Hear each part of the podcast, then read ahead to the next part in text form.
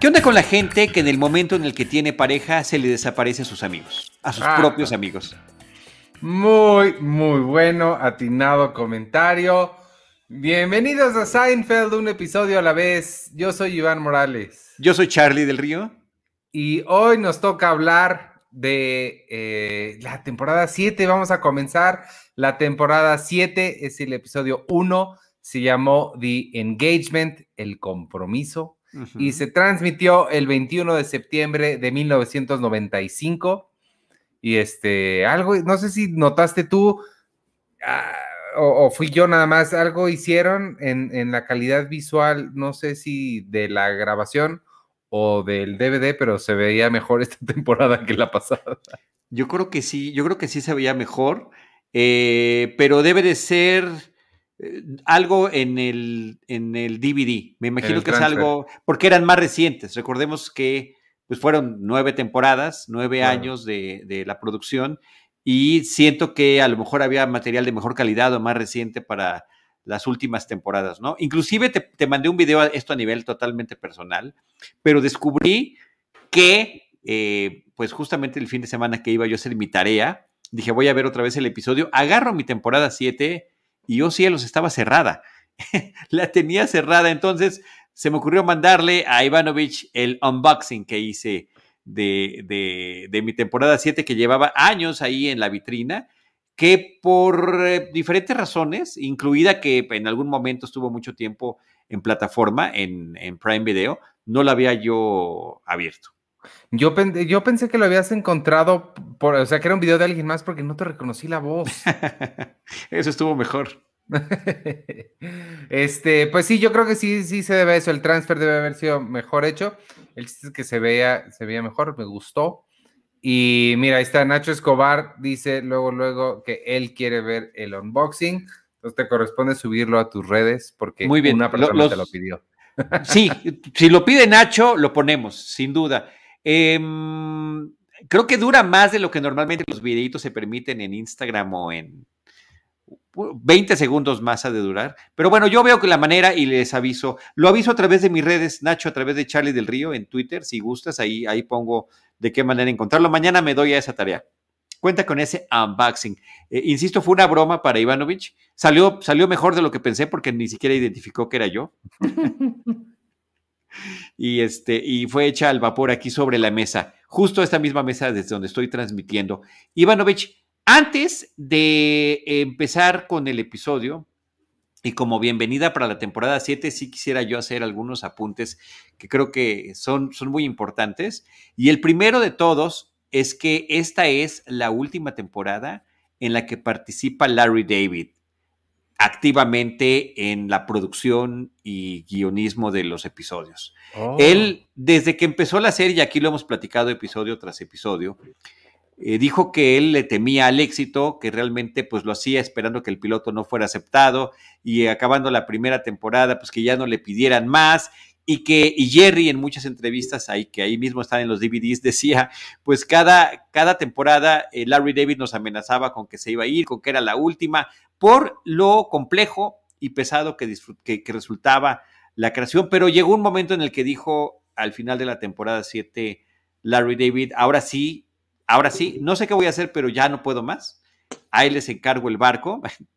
En, e- en estas entrevistas hay todo un, pequeño, vamos a llamarle documental, son estas mismas entrevistas, pero editadas con ese tema en particular, que está en el último disco de la temporada 7, que se llama La despedida de Larry David, donde él y el demás resto del, de producción, Jerry, escritores y artistas, los protagonistas, están hablando sobre esta decisión y lo que significó para ellos. Em, eh, Larry David dijo, pues sí, yo ya no aguantaba más, era un ritmo muy pesado y finalmente quería, quería hacer otra cosa. Y se pensé que a lo mejor los demás iban a sentir igual que yo y que, bueno, aquí la dejamos, pero no. Todo el mundo, bueno, estaba en su apogeo, estaba en su momento de más grande éxito la serie. En el caso de Jerry, dice sí, pues me lo decía cada año con año, y al final de cuentas, aunque por supuesto que lo extrañamos, eh, también fue un aprendizaje muy grande para mí, porque ya me pude yo dedicar de lleno no nada más a producir, a protagonizar, sino a estar supervisando lo que él mismo hacía. Los escritores, que ya ven que es un pool de escritores que, que participaba en la serie, dice, bueno, estábamos con Larry cuando le traíamos las ideas, cuando escribíamos el guion, cuando estábamos en la postproducción, en el audio, en la edición, y finalmente fue como si el maestro nos llevara cada uno de esos pasos y de repente nos dijera, pues ahora les toca a ustedes hacerlo, hacerlo solitos. Eh, todos los actores dijeron, pues qué difícil, eh, tanto Michael Richards eh, como Jason Alexander, Julia Louis qué difícil hacerlo ahora. saludos Manuel, qué difícil hacerlo ahora con, con, la ausencia de, de Larry David, pero al que más le pesó y que dijo, o, ¿quién crees que fue? De los cuatro actores principales. Jason Alexander. Jason Alexander, porque dijo mi personaje era Larry David y las reacciones de mi personaje las guiaba Larry David. Y sentí que habría un cambio y efectivamente lo hubo, él mismo lo admite, pero pues al final de cuentas, eh, pues todo salió bien, ¿no? Larry David regresaría para el episodio final, pero mientras tanto, estuvo, estuvo alejado esas últimas dos temporadas. En esta que estamos empezando, todavía está todo el tiempo. Es más, la idea de la historia del arco que se va a manejar en esta temporada, que es el título que ya nos dio Ivanovich, de Engagement, el compromiso es lo que va a guiar la historia. A él se le ocurrió.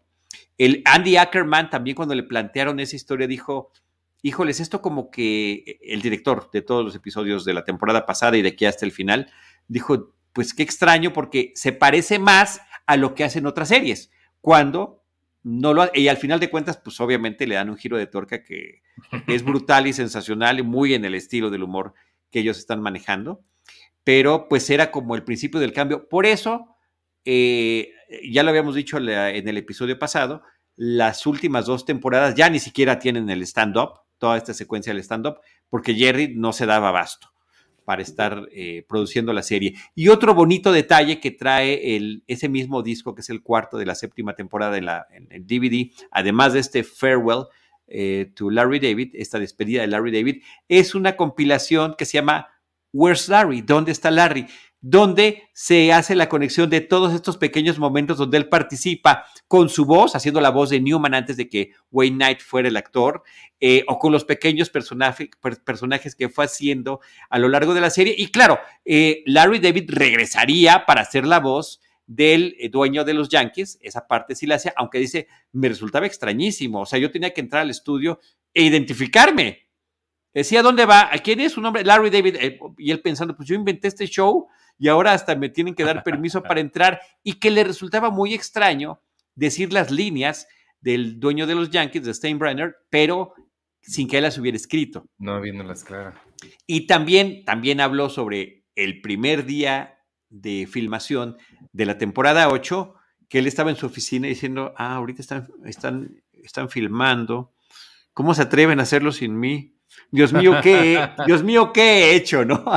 esa, esa crisis existencial cuando él estaba tratando de escribir eh, y, e impulsar otros proyectos. Así que me parece, me parece que es muy pertinente y muy interesante dar este contexto eh, antes de arrancar esta, que es su última temporada, al mando, ¿no? Porque de alguna forma el showrunner de la serie, con todo y la co-creación de la serie y el co-guionismo con Jerry y con el resto del equipo de escritores, pues era Larry David. Pero él no, él, él anunció su, partida al final de esta o desde el principio ya sabía. Ah, no, yo, entiendo que al final de esta temporada es cuando lo anunció. Sí, por eso está al final de la temporada.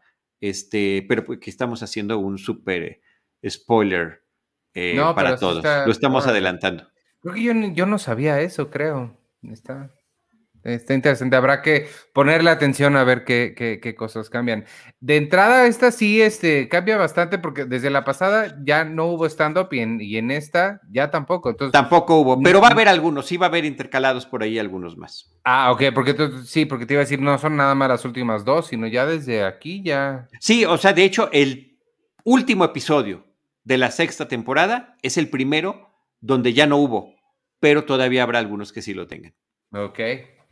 Pues este, pues vámonos si quieres entonces con el, con el episodio, que no hay stand-up, pero comenzamos de, inmediato con George y una nueva novia, están jugando ajedrez y Él primero está jactándose de que cree que le está ganando, resulta que no. Ella le, le gana por completo y él, ¿qué hace? Lo que cualquier persona razonable haría, que es cortar con ella por haberle ganado. Claro, claro, pues, pues, ¿cómo va a ser de otra manera? ¿No? Este, además, le hace ella el jaque mate o el checkmate, que también es un pequeño guiño a aquella película ficticia que eh, apareció en alguno de los episodios previos.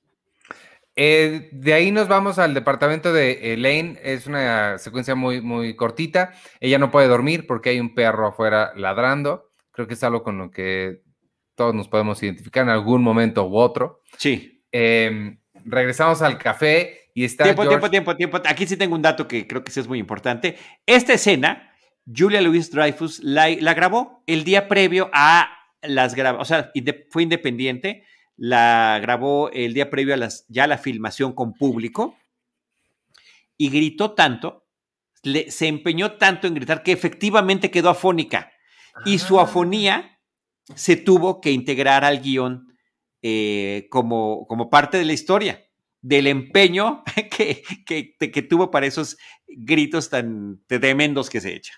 Fíjate que yo pensé y te iba a preguntar, sí, porque sí se escucha muy natural su, su afonía y no sabía si era más bien que ella estaba enferma y cambiaron esa parte o algo. Fue lo que yo pensé también cuando lo vi, pero pues afortunadamente gracias a la información de los DVDs podemos tener datos, datos como ese que, que, que, nos ponen en contexto cómo estaban las cosas realmente.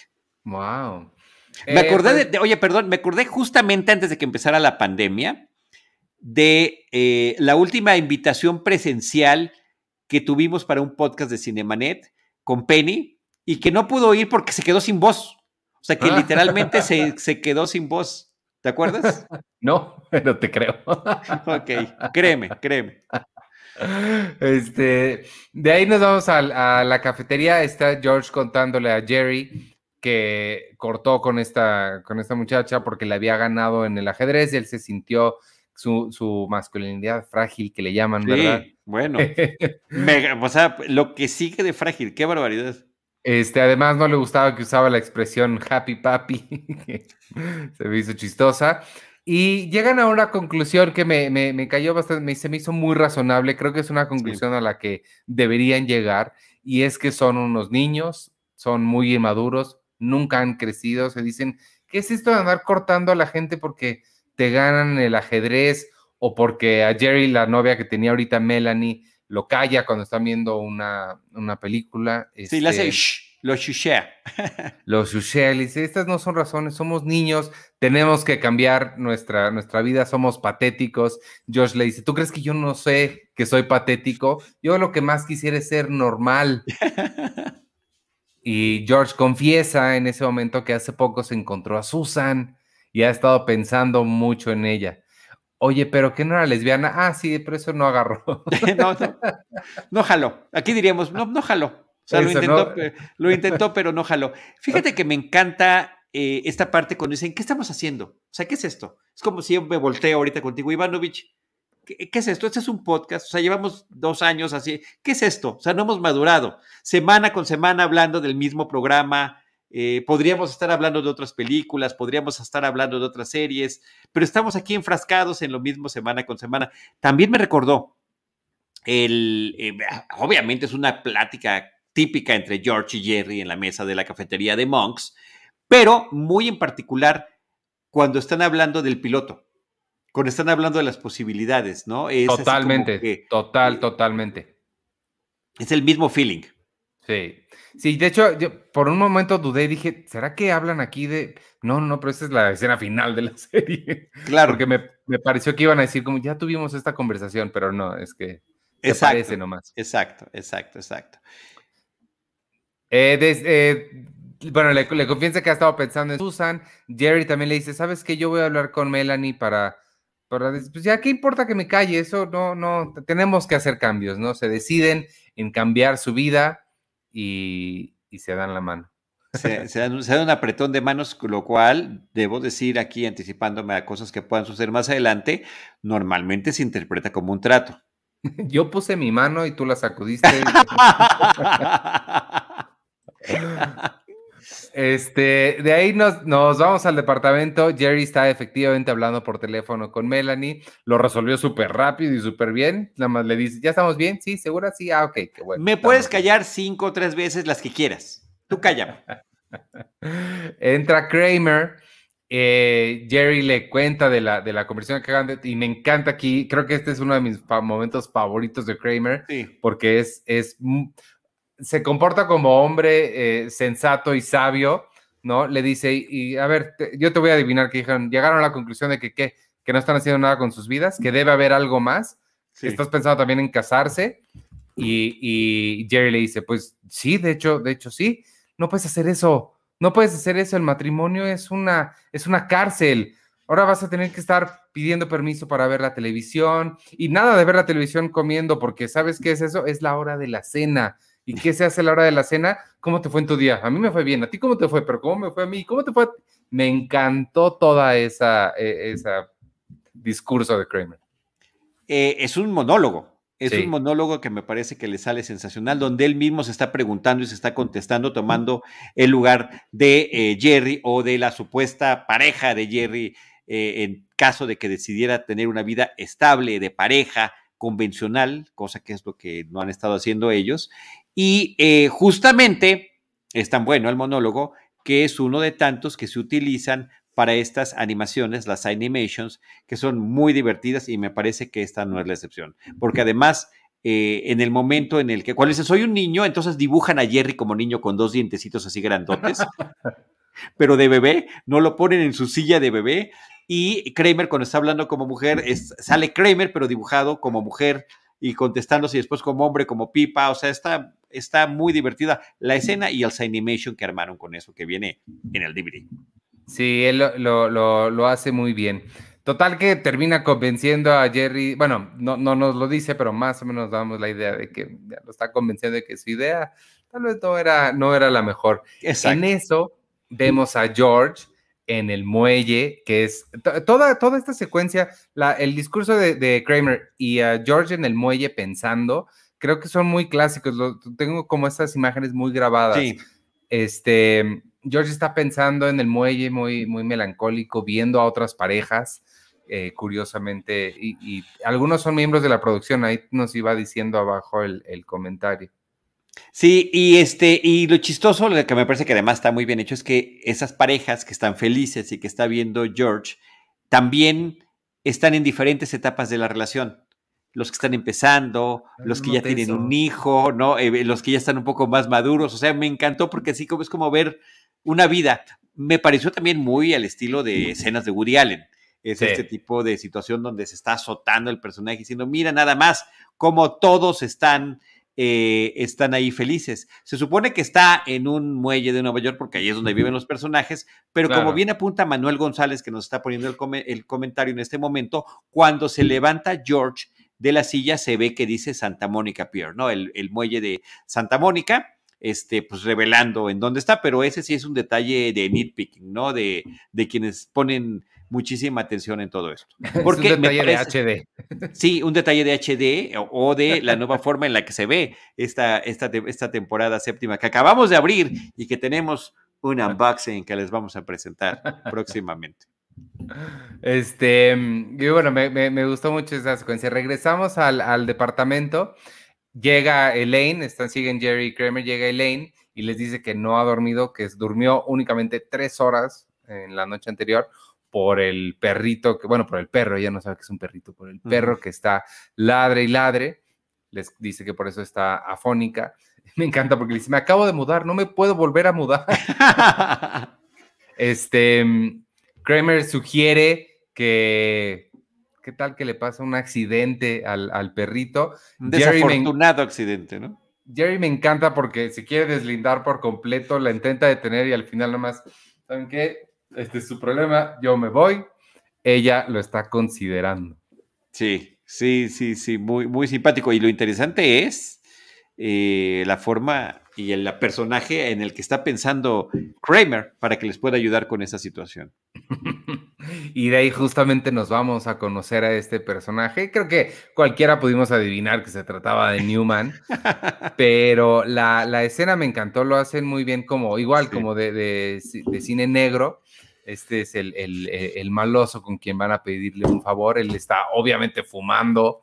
Este, en, oscuro, ¿no? Este, entre las sombras. Luciendo como todo un villano. Este, y cuando él, le pregunta qué tipo de perro es, ella no sabe, él empieza con, en un, todo un viaje de cuánto odia a los perros y que no deberíamos convivir con ellos y son, toda, esa, toda esa parte está muy, muy divertida. Sí, sobre todo porque existe este clásico eh, broma de que los perros siempre terminan persiguiendo a los carteros, porque a los carteros pues, porque son los que van a pie por todo el vecindario y los que finalmente pues están expuestos. se dice que es como el perro, el peor enemigo de los carteros en películas, en series, en, en memes, en caricaturas y demás. Y aquí habría otra, otra conexión que creo que podemos hacer porque pues ya se había hablado del caso de Berkowitz, el son of Sam, el asesino serial, que había sido cartero, inclusive en un episodio reciente de la temporada pasada, pues se supone que el propio eh, Newman se había quedado con la mochila de cartero de Berkowitz y uno de, los, de, las cosas que confiesa Berkowitz cuando, cuando finalmente es capturado y, y, trata de explicar sus razones es que el perro del vecino era el que siempre estaba ladrando todo el tiempo y que finalmente era la voz que le decía que debía hacer esos actos terribles. Wow, creo que eso yo no sabía. Sí, sí, sí. En, la película de, Spike Lee sobre Son of Sam. Son of Sam, ahí aparece todo esto. ¿Y sabes quién escribió Son of Sam? Cuéntanos. Em, Michael Imperioli, eh, el de Christopher de la Soprano. Y que aparece también en la película. Porque él escribió. Claro. Wow, todo está conectado. Todo. Eh, este, mm, y Kramer se le ocurre una idea, bueno, esta eh, Elaine empieza a dudar un poco, ya mejor si quiere ir, sabes que esto fue un error, y a Kramer se le ocurre entonces la brillante idea, quizá no hay que desaparecer al perrito, tal vez no es necesario, lo podemos nada más raptar, llevar al, fuera de la ciudad y dejarlo por ahí. En el campo donde no le pase nada. Eh, regresamos otra vez al muelle. George sigue pensando, pero ahora se le ocurre algo porque se empieza a imaginar a Susan, empieza a recordar todos los momentos bellos que pasó al lado de Susan. que son buenos, ¿eh? Está padre la colección de momentos que piensa de Susan. Este, que decían la, información del DVD que la filmaron para eso, no son flashbacks reales, sino que los filmaron para poderlo, el imaginárselos. Ok. Este, se para muy decidido y corre y me encanta porque están las palomas que salen volando cuando él pasa corriendo. Claro, claro, claro, sí, totalmente eh, poético el momento. este, nos vamos al departamento de Elaine. Ella está trabajando en una, en una laptop muy moderna, en su cama. Sigue el perro ladrando y sabes que ya se decide, está harta. Le marca a Newman y él nada más escucha como el señor Burns. Excelente. Sí, excelente, excelente. Porque le dice, está bien, está bien, hagámoslo. Este, de ahí nos vamos a la cita que está teniendo Jerry con Melanie, ya están reconciliados. Y entonces se le ocurre a la muchacha esta comerse los chícharos uno por uno. Y así como casi cualquier otra cosa, eso le molesta a Jerry le pregunta que por qué se los come así y ella le, le contesta, pues, ¿cuál es la prisa? Exacto. Y lo cual, a ver, creo que no es razón, por supuesto, para cortar con nadie, pero sí puedo entender que es algo que es desesperante. No nada más por estar viendo el proceso, sino por la lentitud que esto implica y el tiempo extra que tendrías que estar, que estar por allí. Y porque está raro, nomás está raro, hacer eso está raro. Sí, sí, sí, sí, sí. Pero vaya, no lo descarto de que hasta yo, se me ocurre, en mi próximo platillo con chícharos lo voy a probar. Comerme uno a la vez. Así como tenemos un episodio a la vez, un chícharo a la vez. Ese podcast no creo que fuera muy exitoso. Vamos a ver, vamos a ver que hasta no probarlo no sabremos. Este, de ahí, ah, mientras tanto, George llega a casa de Susan toca la puerta, ella lo estuvo un poco sorprendida de verla y en ese momento George decide que está enamorado de ella, se quiere casar con ella y de darle título a este episodio y le pide que se case con ella. ¿Te casarías conmigo? Y la escena corta sin, sin que nosotros sepamos cuál es la reacción de ella. Este, pero nos enteramos inmediatamente después porque ya está George en la sala de ella, están los dos muy contentos, abrazados, hablan por teléfono a los papás de, George. Me encanta porque ninguno de los dos le creen. Eh, eh, eh, y aquí es donde viene el, clásico grito de, de, Estelle de Oh my God, ¿no? Cuando le dice que, se van a casar. con una mujer. Pues y le empieza a decir que sí es bonita, que importa. Bueno, nada más quiero saber. Me encantan las discusiones que tienen ellos. Y le grita a Frank, a su esposo, Frank, ven aquí, ¿qué está pasando? ¿Se va a casar? ¿Cómo que se va a casar? Sí. Y también pregunta a Frank, ¿con una mujer? Los dos.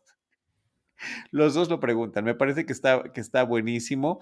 Ahora, aquí lo que hay que destacar es que en la temporada previa nos habíamos quedado en que todavía estaban separados. Sí, los, sí. Los, los, no explican por qué, hasta el momento no lo han explicado, no sé si lo vayan a explicar, la verdad que no lo recuerdo, pero bueno, son esas cosas que no importa, o sea, en el periodo que pasó, en un par de meses, pues todo pudo haber sucedido, además de que habíamos visto que ya habían estado como que entre que vuelvo y no vuelvo, entre que quiero y no quiero, y que cualquiera por sus eh, personalidades tan intempestivas, este, pues terminaba otra vez enojándose, ¿no? Pero pues ahora vemos que ya están nuevamente juntos.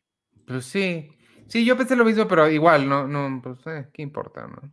Y luego eh, eso de que, de que le pase a, Susan por teléfono también está buenísimo. Ah, sí, porque le dice, estoy muy enamorada de su hijo. Ah, sí, ¿por qué? ¿Puedo preguntar algo? ¿Por qué? Es genial, es genial. Este, de ahí nos vamos al, departamento de Jerry, bueno, al pasillo, porque se encuentra a Kramer ahí con una cuerda.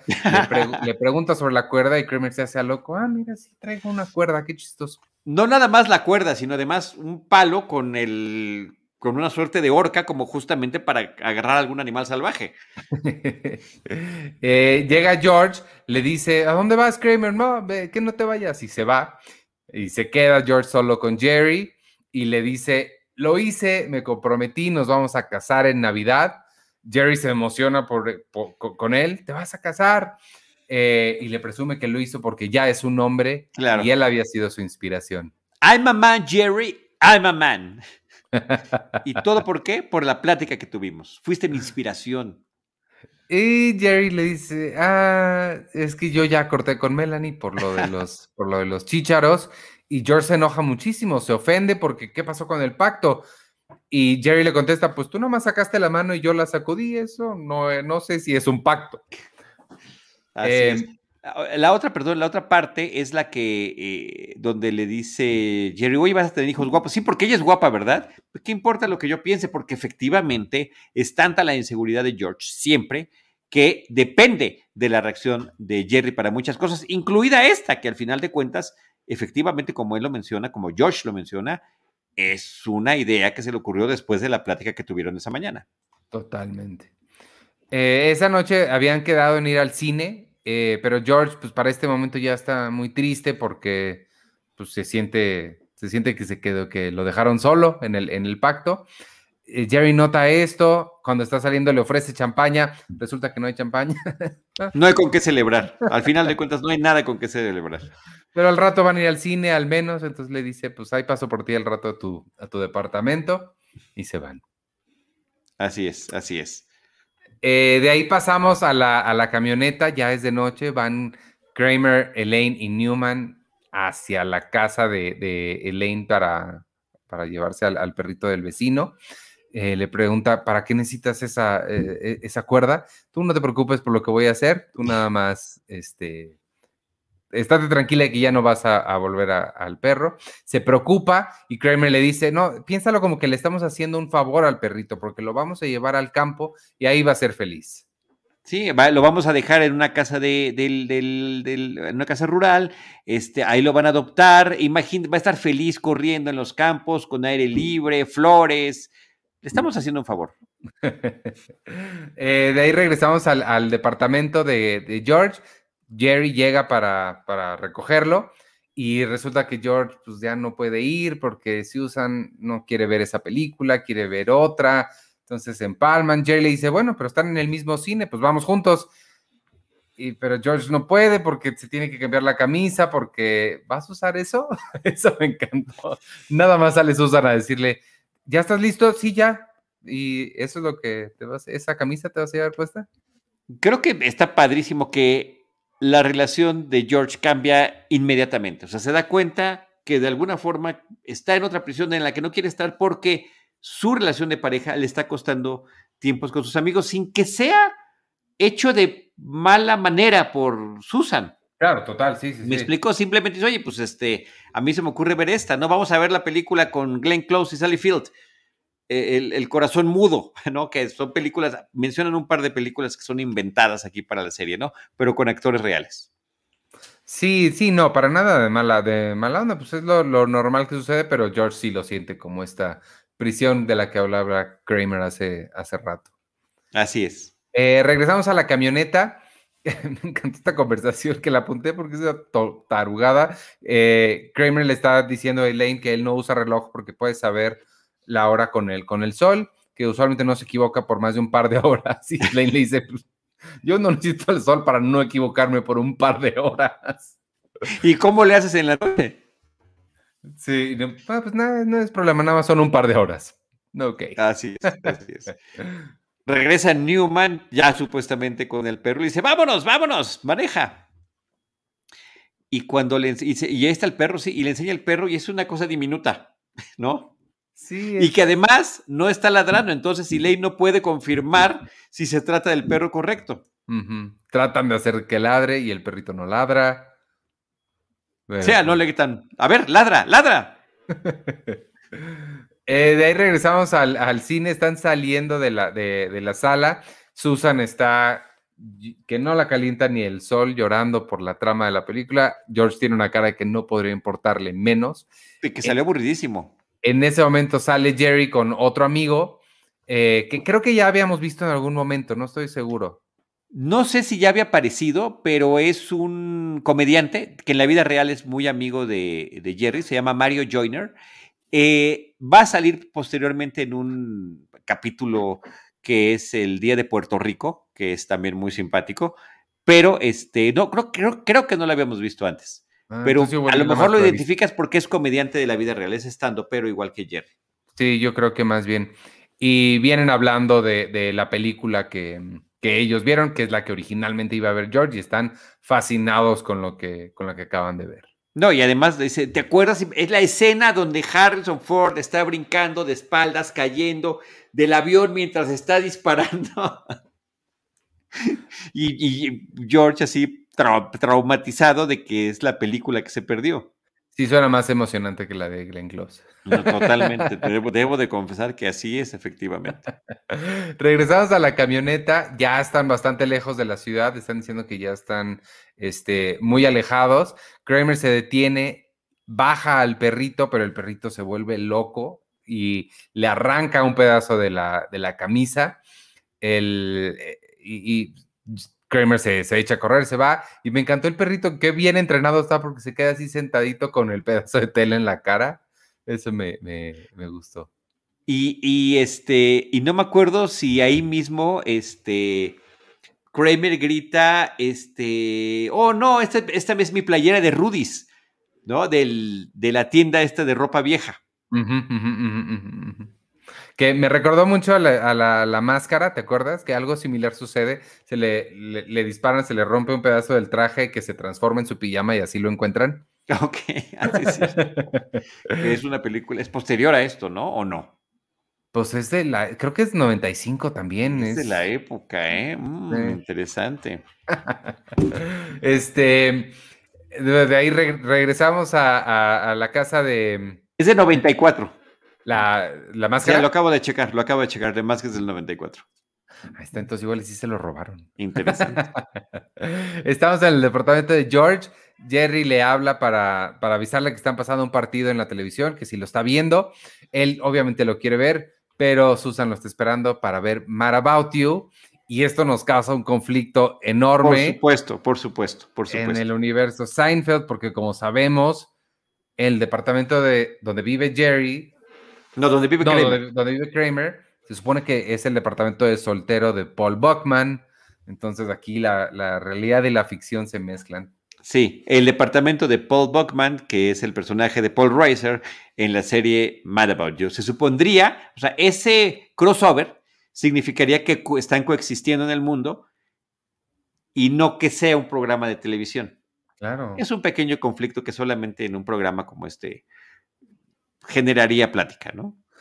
No, imagínate que en en Eternals de repente hagan referencia a Robert Downey Jr. ok, claro. Mira, ahí va el actor Robert Downey Jr., el que hizo... Sí, no. este... Y George le dice, ¿sabes qué? Me parece bien mala onda que te hayas echado para atrás en el trato. Y aquí es cuando, cuando Jerry le dice, yo, mira, yo, tú sacaste la mano y yo la sacudí. Eh, le, dice, George, eso de donde yo vengo, eso es un trato. venimos del mismo lugar. Eso me encantó. Y, eh, el grito de Susan que grita, ya está empezando. Mm. Eh, eh, vamos al, departamento de Elaine, ella está dormida, el perrito lo vemos que está caminando, ya nos imaginamos hacia dónde va. Está El recorrido del perrito me encantó, porque lo vemos por las carreteras oscuras, cruzando puentes, ¿no? caminando con el pedacito de tela en la boca. Eso, y siempre con el pedacito de tela en, la boca. Y entrecortado él, vemos a todo cómo están durmiendo todos los personajes. Eh, terminado con Jerry, que está así eh, extendido en, su calma, en su cama, completamente tranquilo. Kramer no puede dormir. Este se siente atormentado por el por lo que hicieron la pelea que tuvo, la pelea que tuvo con el, con el perrito. Este, y de repente Elaine empieza a escuchar otra vez el ladrido del perro porque regresó a su casa, la dueña agarra la tela y ve que trae la marca de Rudy's y Elaine se vuelve loca y nada más grita, es imposible. Y es, pues, imposible. Oye, este, un detalle, esta eh, secuencia en la que estamos viendo a todos cómo están durmiendo, me recordó, por supuesto, The Contest, que también era algo que pasaba de manera recurrente de cómo estaba cada uno descansando. Y para conectarlo mejor con The Contest, yo sé que ahorita en, en HD se nota más, pero hay una serie de revistas que están encima de la cama de Jerry donde está desparramado y la que está más cerca del público es una Playboy, ni más ni menos. ¿A poco? No, no, nunca noté. Entonces, ¿no? Hagan sus propias conclusiones. Uno más uno es igual a dos. este. Eh, ¿dónde me quedé? Ah, está en el departamento de Jerry. Elaine le acaba de, contar a, obviamente, lo que, lo que acaba de pasar. Au, au, au. Perdón, me machuqué.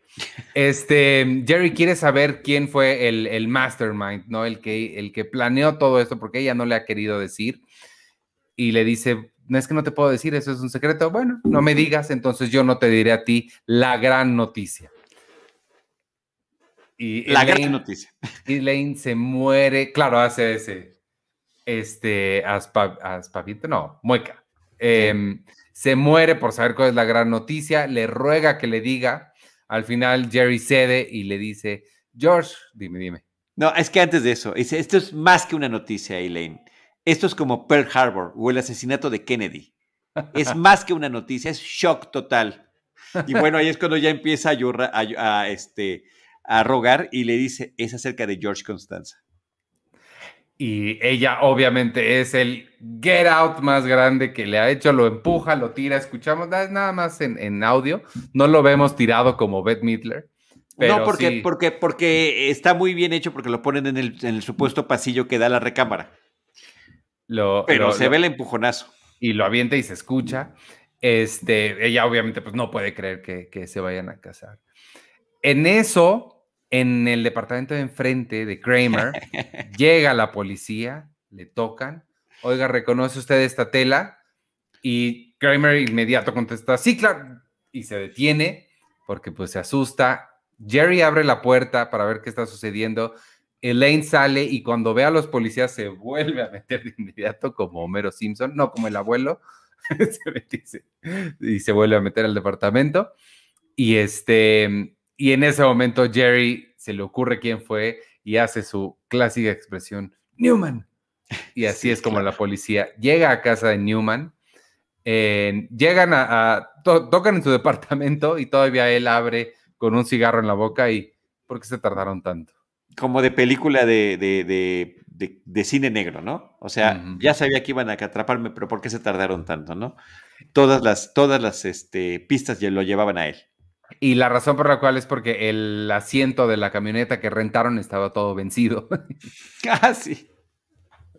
Este, de ahí pues ya nos vamos a la, a la patrulla y Kramer está muy preocupado. Elaine dice que, que, que, ella también se siente muy preocupada, se arrepiente muchísimo, pero Newman no está nada preocupado, les dice, no se preocupen, en unos minutos ese lugar va a estar atascado de carteros y vamos a salir bien, no se preocupen.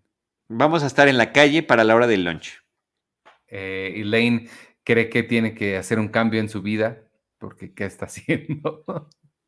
Dice, soy una niña, no soy una mujer. ¿Qué, tipo de vida es este, no? y, pues ahí, ahí, termina el episodio oficialmente. Tenemos un, pequeño epílogo que es Susan y George en la cama. Se escucha el increíble y hermoso tema de Mar About You, que a George no le gusta, pero a mí sí. Y a mí me, este me, encanta, me fascina y me, me encantó además que casi sale completo. Sí. Casi sale completo. O sea, en la versión de los créditos de la serie. Claro, claro, claro. Este, Tell Me Why I Love You Like I Do. Tell Me Who. O sea, me encanta ese tema. Es muy bonito. No te lo canto porque ese sí no me sale. Es más, ninguno me sale, pero menos ese.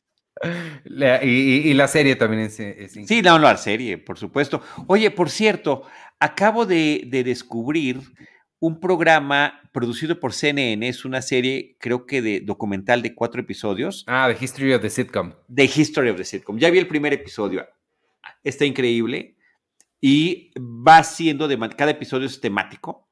Eh, la familia, la pareja, los amigos, bla, bla. O sea, pero pues entrevistan a todo mundo y entre ellos Helen Hunt y Paul Reiser son algunos de los entrevistados. Sí, tengo muchas, muchas. CNN hace unos documentales bien padres y este padrísimo, padrísimo, padrísimo. Le tengo muchas ganas, no lo, no, no, no lo he visto, lo voy a buscar. Déjame, dame dos segundos para enseñarte algo. Perfecto. Mientras eh, Ivanovich nos va a enseñar algo, eh, creo que eh, está. Dos segundos. Ay, ya no, ya no pude. Ya ves que yo aproveché el tiempo, quería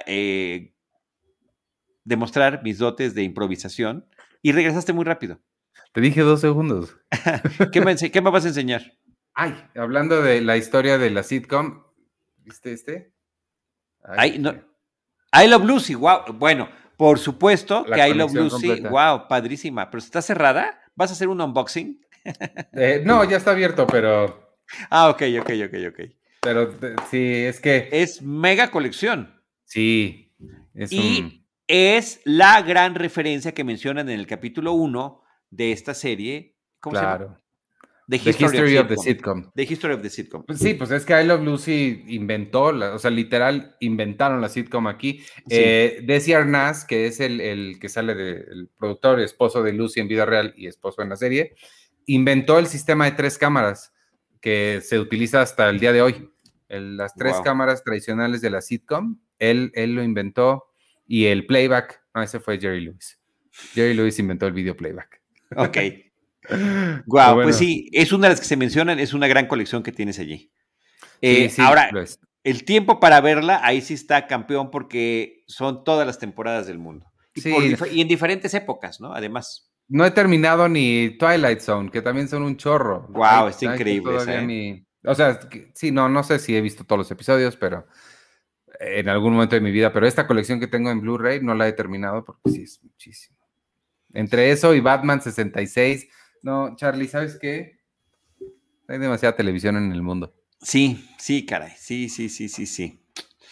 Diablos. Oye, pues muy buen episodio este, me gustó, no sé qué te pareció a ti, buen inicio de temporada. Ah, me parece un gran inicio de temporada y justamente este tema de que está abriendo un arco que podría parecer arriesgado por lo que estábamos mencionando hace rato, que el propio Andy Ackerman, el director, mencionaba, que se parecía demasiado a lo que pasaba con otras series, pero no, la forma, el simple punto, no, no, no solo por el desenlace de la relación, sino por el enfoque que le dan desde este episodio, me parece que es lo que lo hace único. es lo que hace que justamente se aleje y que les permita hacer una crítica sobre otra cosa, porque hasta ese momento lo único que habíamos visto con los personajes eran relaciones pasajeras sentimentales.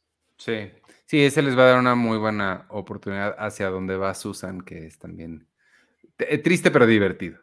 Efectivamente, efectivamente.